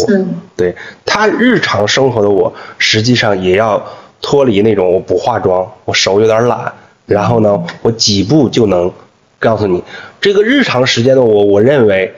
这个互联网的这种彩妆教程是能实现的，但是那种。专业的我，我认为互联网绝对是教不了的。这个这个这个东西，绝对是需要靠人面对面的那种去帮你去解决的这样的一个问题。所以这个就有一种业态啊，就是现在有很多呃旅游的。会有那种，嗯，就是到当地，然后换一下服装，然后有有就做一些造型，然后有有的像大唐长安，就做一些造型，就是符合符合当时的那种旅游场景的，呃，他就会化很浓的舞台妆，但是绝大多数的，嗯。场景其实是您刚才所描绘的，就日常。呃，其实它不是为了化妆，它只是为了说均匀肤色，让我今天气色看起来好一点，或者压一下我的眼袋，也还有这个黑眼圈啊，或者是让我整个这个轮廓看起来清晰一点等等。就是大家可能更大的，就是一年里面，呃，三分之二的时间，可能甚至是四分之三的时间，可能都是想去做这种日常妆容的。维护和打理啊，所以我我我看过咱们的右熙的产品啊，就是整个颜色的色系是，我我的感受是偏淡的，就是都是浅色系，或者说也不能叫浅色系，是那种，就是更多的是是一种修饰的色系，它不是那种很浓的、很艳丽的、很欧美范儿的色系啊。我觉得这个这个颜色的选择，我们也是考虑考虑过，就是刚才所说的日常妆的场景嘛。嗯，首先我是觉得大家其实每一个用户心里啊，他有都有一个本我，就是我我我本身是谁。第二个还就想尝试一个另外的我，就会大家都会说旅游的时候，我愿意去融入到当地的这个风俗习惯，我要去当地的服装、当地这样的一个特色这块儿，他就是要在其实，在体验不同的人生这块儿。其实女孩也是一样，其实大多数女孩其实都是。每天都在扮演的是本我，我自己的那个我。然后呢，其实我们右膝首先要就是要把这一块的价值给它激发出来，就是你本身的这个自自我怎么去表达出来。所以说我们没有做就是很大的这个这个大面积张扬的这样的一个色彩的这样一个地地步，就是我们先把第一步先给你做好，把你的本我给表现出来。就然后这样的话。这个才是我们本身这个品牌最重要的一个诉求。其实我希望就是说，嗯，咱们的零售这块来做这个这个呃彩妆的时候呢，其实要把你的店员当成那种 KOL 去培养。就是我们可能做不到全国性的，但我一定是做这个县城里头化妆最牛的那个老师，而且是我店里的首席化妆师。我觉得如果你能做到这样的一个。呃，你的员工定位的时候，给你的消费者传递这样的一个一个一个东西，可能我不是全国最厉害的，但是我一定是培养的我的员工是在这个县城或在这个城市里最好的那样的一个化妆技巧的时候，那我觉得作为我们的消费者，他的天然选择就是去你的店里帮我去画一套适合我的妆容。这样的话，倒逼我们这样的一个能力的成长的时候，我觉得我们。这个 CS 渠道彩妆的春天，它才会到来，对吧？了解。那会不会是，嗯，消费者只有在店里面才能够打造一套，就用我们的产品打造出一套适合自己的妆容，回去他哪怕把产品买回来，他很难复刻。就是我们的这一种教学是希望让他，呃，去突出，就是它会很简单，就是几个手法。他就能学回去，只要把产品买了，就自己会能操作，还是说怎么样？就是他还是希望用这个厂来吸引和粘住这些消费者。所以我觉得是一种理念的传递，就是有的时候我们的门店传递的是说，你买我这套产品，我赠你化妆，那你的化妆是赠的。那其实理念应该变成什么？我先教你化妆，如果你觉得好，你就买一套产品。那实际上这个前后顺序的变化呢，实际上对于用户的角度就不一样了。就是我先教会你一种能力，然后呢，我再匹配你想用的工具和产品。没错。跟你是我想卖你一套产品，我给你赠你一套化妆，那相应的东西都完全不一样。然后呢，你要向你的消费者传递，就是谁会不如自己会，对吧？然后我自己有一套有一个比较好的一套化妆技巧或化妆课。我是觉得有的时候这种不要一对一的，可能我们就开个十多个班儿，我每天花一到两个小时，一一步一步的教你们或练你们，然后我教一波是一波，教一波是一波，跟苹果这个电视教用户去用这个产品是一样的这样的一个道理。那你奔着这样的一个思路去去理念去传达的时候呢，那这些个被你影响了的用户，他不就变成了你的那种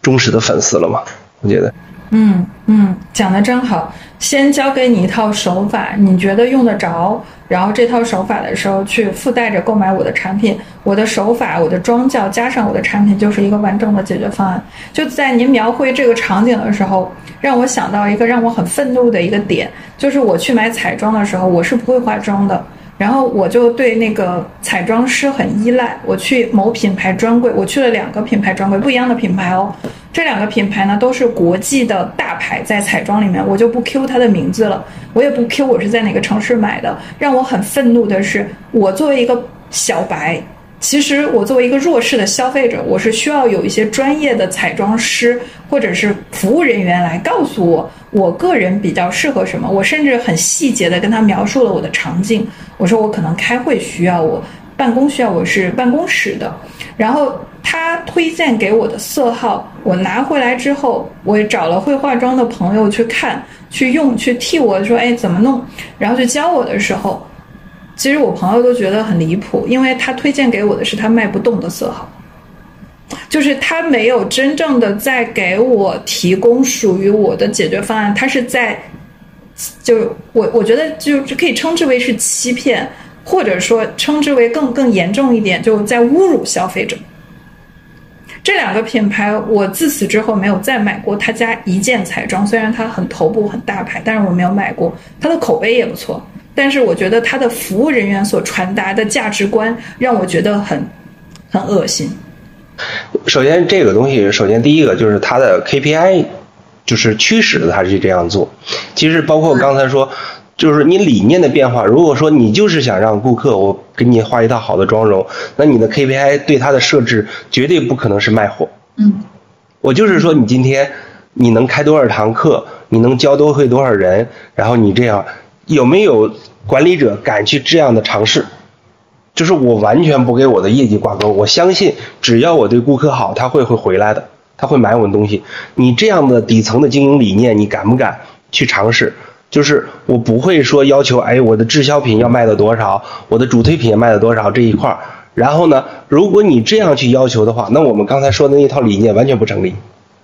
那就是销售理念，我买一套东西顺便这一块儿。那第二个呢，就是。其实企业的文化的价值观，有一些品牌大了，跨国级以后，它就稀释了。就是你到底是为顾客好，还是为自己好？就我买你这个东西，我是为你着想，还是为我着想？这个问题，它本质在这块儿就是一个价值观缺失。就是你做不作恶？你可能我觉得我买你这个东西，你回去用不到，但我一定卖给你。其实它就是一个小的恶的事情，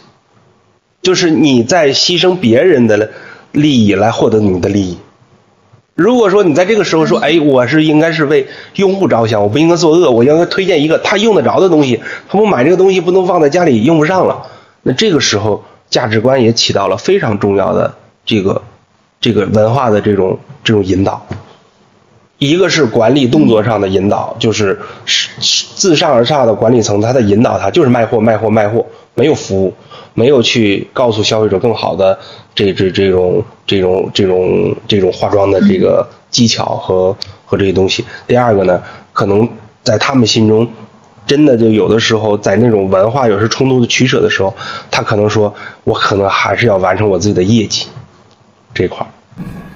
嗯，您解答了我这个疑问，我是始终没想清楚，是这么大一个国际品牌，对吧？它的。它的标准化管理 SOP 应该是很强了，为什么还会有这样的情况？而且一个品牌这么做就算了，而且我还是在两个不同的地方买了两个品牌的东西，都会遇到。就是因为我不懂，因为我问的多了，所以对方认为我是小白，推荐了给我一个滞销的色号，而且这个色号很难去去在场合里面去去搞妆容设计妆容，所以嗯，您您告诉我是管理的，可能在在引导方面，在绩效的设计方面，还有就是在价值观的那这个趋势，我我觉得我好像也也也被说服了，就没有那么计较了，就是我觉得。他确实是是，可能品牌本身不是这么想的，他也没打算去欺辱消费者，不然这个品牌也不可能用在这个周期里面活那么久。哦，对，所以所以我会发现现在很多新锐品牌的老板，因为周期嘛，就是它现在这个节点太新了，太弱小了，它就对每一个用户就特别在意。所以我到现在开始转向买我们的国货的一些新消费品牌，我他他们很热情，推荐色号，还管我要照片儿，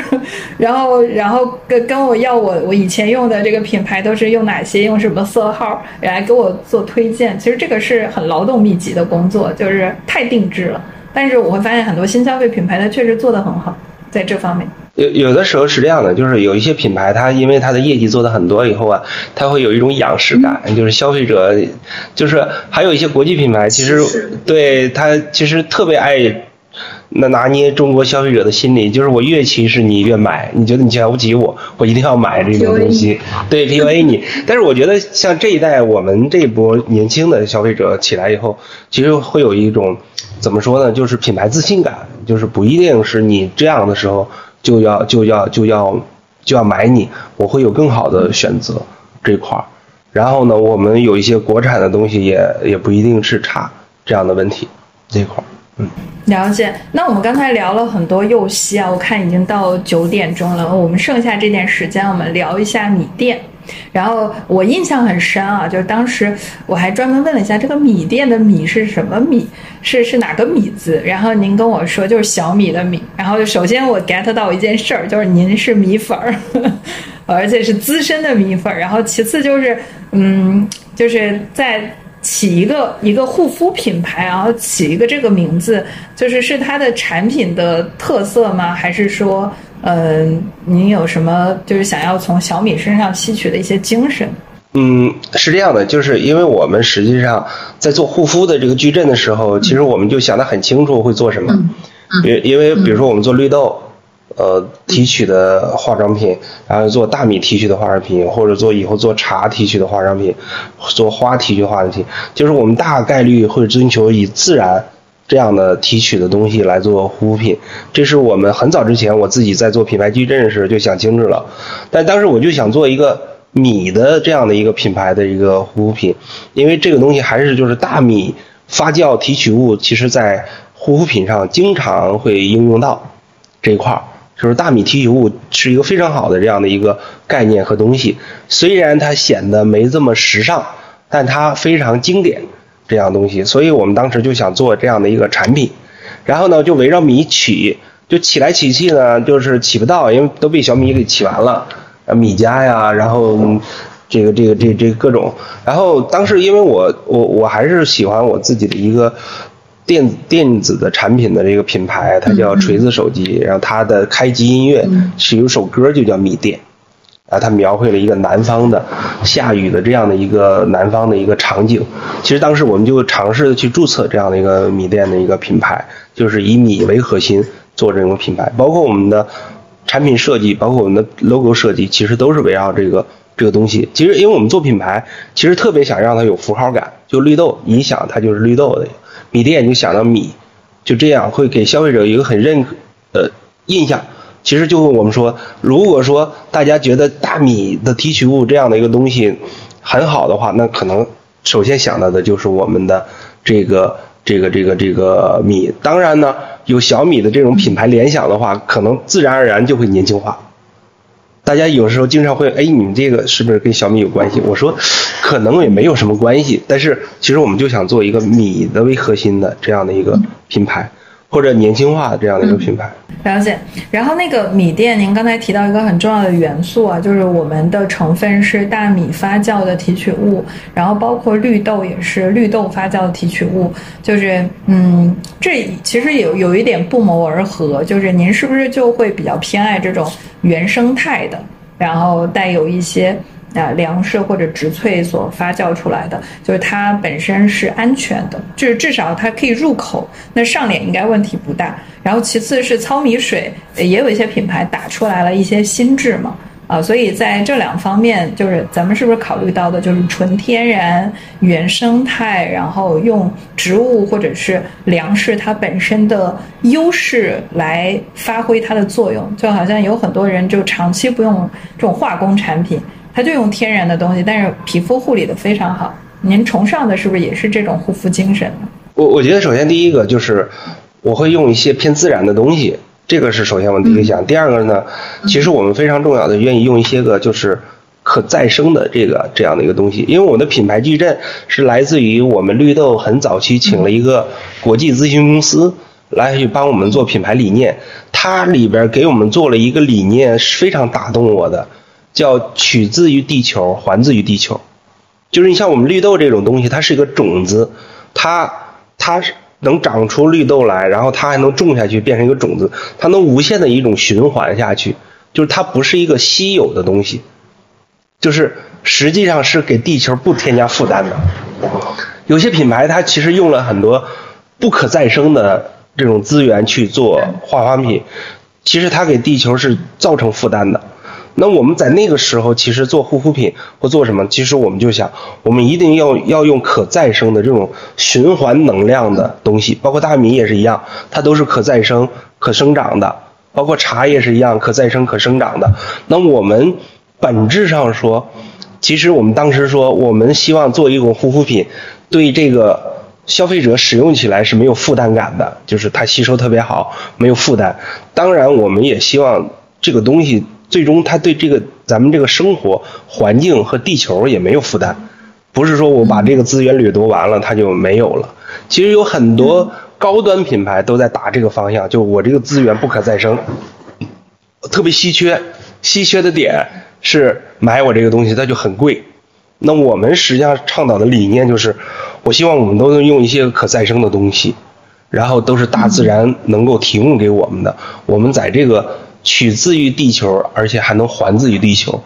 还自于环境这样的一个理念去去做品牌的。其实我们选的都是这种，呃，又很普通，大自然随时可取。但是呢，我相信用我们很很很高端的技术或者发酵的这样的一个技术，也能把里面很多有益的成分提取出来，应用到我们的护肤里面，就是这样的一个理念。而且我们还不对环境造成负担，这样的一个。嗯嗯，哎，咱们这个理念还真的挺符合那个极简护肤的理念。第一个是呃砍掉不必要的流程，第二个是对呃这个地球没有什么负担，然后还有就是可能会将来我们也会有替换芯呐等等，考虑到一些可持续的呃一些作用。呃，所以就是整体听下来，确实是有绿色环保的意识，而这种意识是一些有呃在一线新一线，然后有消费力的年轻人会比较。呃，欣赏的一种特征，但是，嗯，我比较感兴趣的是，为什么米店我们去选择呃投放在线上，我们把它放在线上的渠道去经营。虽然说，呃，护肤品是我们熟悉的品类，但是线上确实是我们比较陌生的环境。嗯。大家可能会想，为什么不做个小绿豆在线上，可能更适合我们擅长 还能蹭一下大绿豆，是吧？对，其实这又回到了渠道价值，就是只要我们还是做绿豆，或者做这样的一个东西，其实就是永远绕不开我们渠道线下渠道那个合作伙伴的价值。那我们做米呢，第一个就是我们还是用底层的逻辑，就是我们首先第一是要做发酵的，就是我们对发酵的这种研究还是比较彻底的。第二呢，我们发酵的这种概念呢，去也磨合了十年了。那我们也想验证一下，我们把发酵的技术应用于发酵大米上，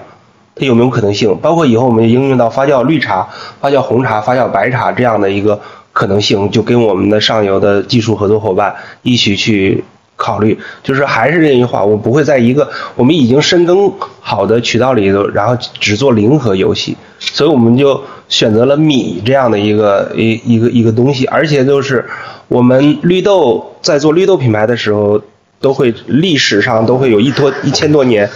这史书上记载都会有应用于护肤品的这样的一个研发或者使用。那大米也是一样，它也是经历了很多时间，就是很早的历史里边就会有大米这个水，然后应用于护肤品。其实这个也是给了我们想去做大米。这个护肤品的一个非常重要的一个依据。嗯，了解。嗯，那我们这个米店的产品在线上的定价和定位和核心想要锁定的客户群体，我们有没有想明白呢？其实我们想锁定的就是年轻人。我们的 slogan 叫“年轻人第一款年轻人”，哎，年轻人可信赖的可信赖的第一款的精华产品。其实这个是我们主要诉求的这个这个点，就是我们还是想给年轻一点的用户，因为我自己还是认为线上线下的用户是有一定的区隔的，就是线下是偏三十加以上的，线上是偏三十加以前的这样的用户，所以我们还是围绕着二十岁到三十岁这样的一个年龄段来做整个用户的需求的这样的一个定义，而且呢，我认为就是。这个年轻的用户，其实这两年精华这个品类增长上是非常快的，而我们也是想压注于我们的这个发酵，这个呃发酵大米精华这样的一个品类去做。刚才呃您说米店主要针对的是一些呃更年轻的群体，而更年轻的群体他们主要是在互联网上购物，呃所以。嗯，我们在互联网上肯定也有取舍和选择。就我们最核心想要去发力的渠道或者说平台是都有哪些呢？嗯，其实现在的平台无非就那几个，要不天猫系的，要不抖音系的这块的。其实，其实我想跟大家说，就是说，呃，我们有的时候是既在渠道里去经营，又在渠道里去投放。其实我们自己呢。呃，其实最早定义这个品牌的时候，就是我，包括我们也给张扬老师探讨，就想放在大学生群体，就是我们其实特别想在校园里呢就开始传播我们这个品牌，而只是它成交于天猫、成交于抖音和成交于我们相应的一些互联网这样的一个工具，因为年轻人更喜欢用这种更快捷和高效的工具去成交而已，不见得是为了一定是这样。那他对我们这品牌认知，我们是希望通过怎么样的一个环境去触达他，这个是我们最早想做这个品牌的时候去想的。其实有的时候大家所有做做品牌的时候都会叫品效合一，就是我在这个渠道里传播，然后我就在这里成交，这也没有问题。但你要深挖每个平台背后的那个，可能叫算法，也叫逻辑。但是其实更重要的一条，就其实你的触达和你的成交，本质上有可能是在两个场域里面，可能会效率会不会更高？这个也是我们做电商这个米店品牌的时候，特别想去验证的一个点。这块儿，明白明白。呃，这样听下来，我们是打算就是嗯，先发展一些社群，呃，然后在社群里面发展出一些代理人呃，合伙人。然后再由这个合伙人，他可能通通过自发的做一些短视频，或者是通过微信，然后去做一些周边呃人群的一些裂变，然后最后反哺到我们电商渠道的经营，是吗？嗯，其实，呃，就是我们再来看电商渠道的时候，其实就是站内的流量已经很贵或者很饱和了。其实，其实每个平台都在想哪个品牌能够带来站外流量。对，如果你能带来站外流量的时候，其实平台大概率会给你形成一个比较紧密的一这样的一个合作关系，或者也会再反哺你一些你的站内流量。其实这个就是我们在做电商渠道的时候，就是我们怎么能拿到第一波站外流量，然后再跟平台来去协商，来搞一波站内的流量这块儿。这个其实我们在做这个电商的时候。嗯，其实本质上会在这样的去思考一波。在这一点上，我倒有一些，也不能称之为经验吧，就是一些感受。我们其实，在一八一九年的时候就在看完美日记这个品牌，然后我最早看到它那个时候，它是有一些 SKU 已经起爆了，然后有一些品牌开始去研究它。呃，我最大的印象是我去扒它后台的数据，会发现它百分之九十五以上的关键词是品牌词搜索。就是搜“完美日记”“完美日记旗舰店”“完美日记眼线笔”“完美日记什么什么”，就是它会特别明确，甚至还有一些消费者会搜它的英文名。然后，嗯，那个时候我的感受是。天哪，这个品牌在给阿里带流量，就是您说的，就是从站外给他引流，因为能冲着这个品牌去搜，一定不是站内的消费者，一定是知道了这个品牌之后来到这个品牌去寻找这个品牌解决方案的消费者。然后，呃，我当时看到的时候，带给我最大的震撼，而且当时我们做这个品牌拆解和分析的时候，是被另外一个它的竞品品牌委托的。我记得我当时跟竞品品牌说了一件事儿。我说完美日记有点惨，惨的点在哪儿呢？就是他天天给天猫带流量，但是天猫并没有返给他流量。就是它的品品类词的增长啊，就是品类词非常的呃可怜，就是它达到的那个层级，应该在天猫算是七层级了。照说的配比，应该它拿到的免费流量、自然流、搜索流应该非常大，但是实际上，嗯，它最爆的一个品，呃，在日日流量当中，可能连一千个自然流都没有拿到，就是毫不夸张。呃，就跟他同层级的可能就是两万个自然流，但是他只能拿到一千个，然后基本上绝大多数他之所以能跟别人抵抗住这个竞争，是因为他有很多的小红书种草，然后跑过来的，然后冲着他来买的啊，然后当然他的这种种草教育做得很好，呃，所以从这个角度上，我比较担心的是，嗯。就我们希望跟平台去置换，但是平台可能我们把我们的 KPI 完成了，平台会不会说它能够兑现它的承诺，把把该属于我们这个层级的自然流送给我们呢？嗯，我觉得这块肯定是可以的，因为实际上像完美日记，它可能最早他们的创业团队，它就在市场端是非常强的，它可能在运运营端不是一个最强的这一块的一个团队。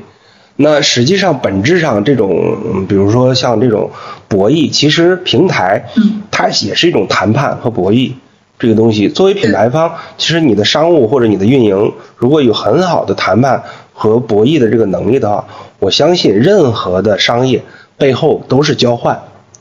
我为你带来什么，你未来带来什么，这个逻辑它永远不会变的。就跟我们去零零售终端也是一样，我为零售终端带来什么，零售终端为我带来什么，它永远是一种交换的这种这种这个东西这一块儿。所以这一块儿呢，我相信这个底层逻辑是没有问题的，肯定是能谈的。那关键是有的时候其实最难的是你你怎么找到你第一波种子用户？每一个创业的品牌这都是最难的，不管是在线下渠道还是线上渠道，还是。嗯，这个其他的一些个零售渠道，第一波的种子用户都极其难这一块儿。嗯，只是我们对电商，其实其实我们是一个小白，我们也很难觉得我们怎么能找到我们第一波的种子用户。这个这个其实才是我们这个品牌生存的关键。如果我们找到了第一波的种子用户，其实不管是在哪个平台上，是在天猫上，是在抖音上，还是在其他去去进行谈判，大家互相有一个战略合作，都很容易这一块儿。嗯，理解理解。所以，我们现在当前的这个阶段，虽然我们打算触电，但是当前这个阶段还是希望能够通过一些比较稳妥的方式去获取到我们想要的这个精准的，然后天使用户，呃，尝试也好，测试也好嘛。因为实际上，我如果说我们我自己的看法，如果在电商里再想跑出品牌来，其实靠站内流量大概率是很难去支撑起来了。站内的流量一第一很贵。第二呢，他也不愿意去匹配一个扶持一个小品牌了。那大家都愿意捡现成的，都愿意说在天猫卖的好的来京东，在京在抖音卖的好的来京东，在京东卖的好的来抖音，在抖音卖的好的去天猫。每个平台最后的小二或者运营者都愿意捡现成的品牌，谁也不愿意去扶持一个从零到一的品牌。